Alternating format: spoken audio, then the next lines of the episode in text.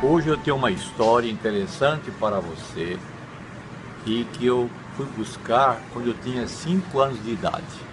Eu saí de São Paulo para o interior, do interior onde eu morava, Itapeva, de trem. E nesse trajeto do trem, tinha na poltrona da frente um homem que aparentava ter mais de 80 anos ele dizia para o colega do lado: Estou indo para o norte do Paraná, vou comprar fazendas, vou plantar café, vou exportar café. E eu fui ouvindo aqui, ele falou horas e horas. Aí eu virei e perguntei para o meu pai que estava do meu lado: Pai, quanto tempo leva para dar café? Ele falou: No mínimo três anos. E eu pensei comigo, um homem com mais de 80 está indo comprar fazenda para plantar café, esperar três anos e ainda exportar?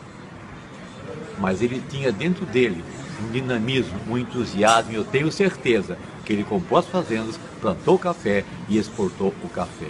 Qual o recado para a nossa vida? Às vezes encontro pessoas que não têm nem 20 anos, já andam com o pé arrastando, já estão desanimadas da vida, já não tem mais projeto, não tem perspectiva.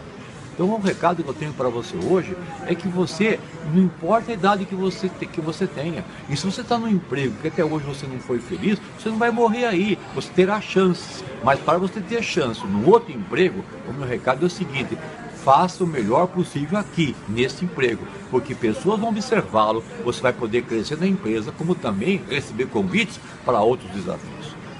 Então, não importa a idade.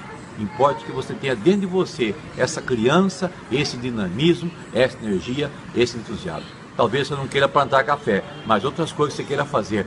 Não desista. Sempre é tempo de começar um projeto novo na vida.